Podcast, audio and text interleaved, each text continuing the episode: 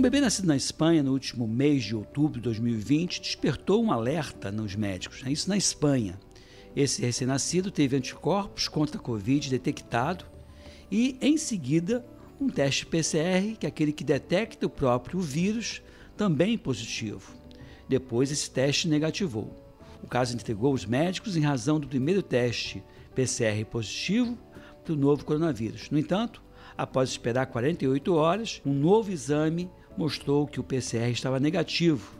Isso leva a crer que os anticorpos desse bebê tenham sido passados pela placenta da mãe, o que é um aspecto bom, né? mostrando que existe também uma proteção, quando a mãe teve a infecção, de passar esse anticorpo para o bebê. Tem muitas questões sobre esse novo coronavírus que precisam ser respondidas e algumas nós traremos aqui para vocês.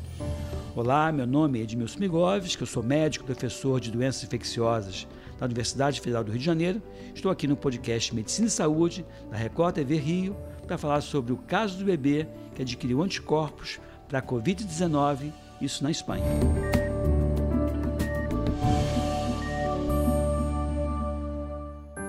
A primeira pergunta que pode passar pela sua cabeça e que está me ouvindo nesse momento é: é possível que casos assim continuem acontecendo? A resposta é sim. Provavelmente esse não é o primeiro caso, mas é o primeiro caso detectado.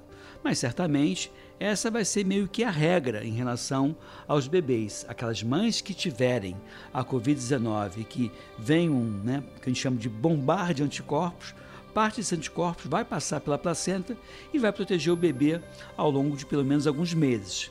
Destaco que esse anticorpo que a mãe passou para o bebê pela placenta, que é o que a gente chama de imunidade, é, que não é imunidade adquirida, é imunidade emprestada e é transitória, é uma imunidade passiva, né, porque esse anticorpo não foi produzido pela criança, e sim passado pela placenta para essa criança. Então, essa deve ser muito mais a regra do que a exceção.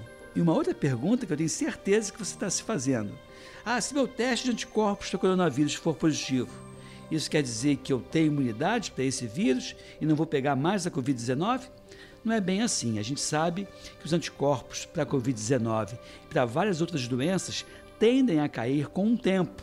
Isso acontece com o vírus influenza, né, que causa gripe, isso acontece com tétano, com difteria e com várias outras doenças infecciosas, seja provocadas por vírus ou até mesmo por bactérias. Então, existe a possibilidade de você, é, perdendo os anticorpos, ficar suscetível novamente e poder eventualmente adoecer. Agora, bem da verdade, a regra nessa nova infecção é que a segunda infecção tenha menor gravidade do que a primeira infecção e que seja uma infecção com menor risco de transmitir para outras pessoas. Mas quando se fala numa segunda onda no Rio de Janeiro, né, e a gente está ouvindo o tempo todo, nós estamos gravando esse podcast agora no final de novembro de 2020, a gente está ouvindo falar em segunda onda, segunda onda, segunda onda, e eu destaco que a segunda onda não é pegar pela segunda vez a pessoa que já pegou na primeira onda. Essa segunda onda, a princípio, vai afetar pessoas que, como eu, né, ainda não foram infectadas na primeira onda.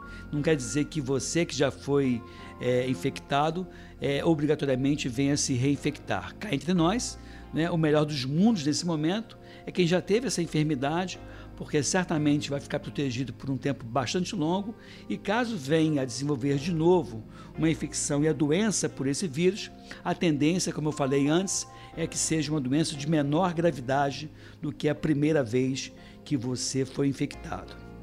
É, lembrar que esses anticorpos que você produz são anticorpos direcionados contra esse tipo de vírus e a tendência é que ele só ataque o vírus não atacando você. Essa que é a, que é a verdade atual. Né? Eu costumo dizer que a Covid-19 tem se mostrado uma doença das mil e uma faces.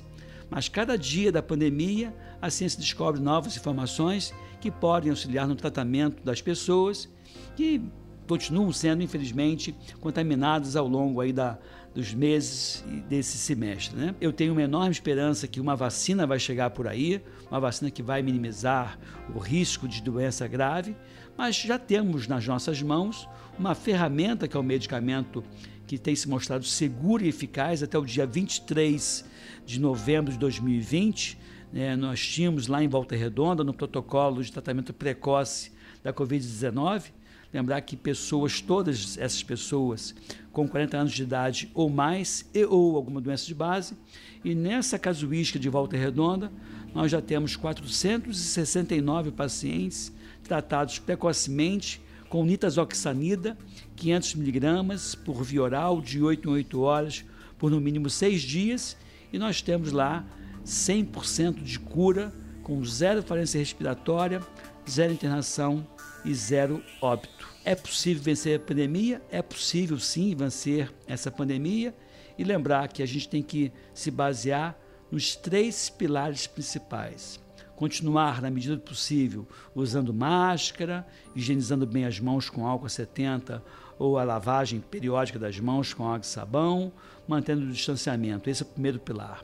O segundo pilar é se identificar como estando enfermo. Né? Lembrar que essa doença, como eu falei anteriormente, que é a doença da, das mil e uma faces, ela pode se manifestar com dor no corpo, sensação de febre, às vezes da febre, diarreia, vômitos, é, dor no nariz, dor de garganta, dor articular, é, irritação dos olhos, dor na pele.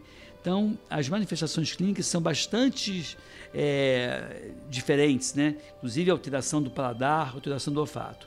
E aí, uma vez que você se suspeite estando doente, tem que reforçar o primeiro pilar, que é manter o, distanciamento para evitar que outras pessoas adoeçam a partir de você, e você busca o terceiro pilar, que é o tratamento precoce.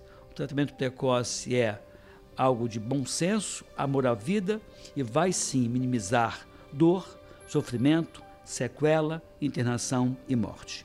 Guarde essa dica. Medicação precoce é o maior diferencial na Covid-19, tá bom? Pois é, o podcast Medicina e Saúde está disponível no portal r7.com/rio, no Play Plus e nas principais plataformas de streaming de áudio. Ó, você também pode compartilhar esse conteúdo.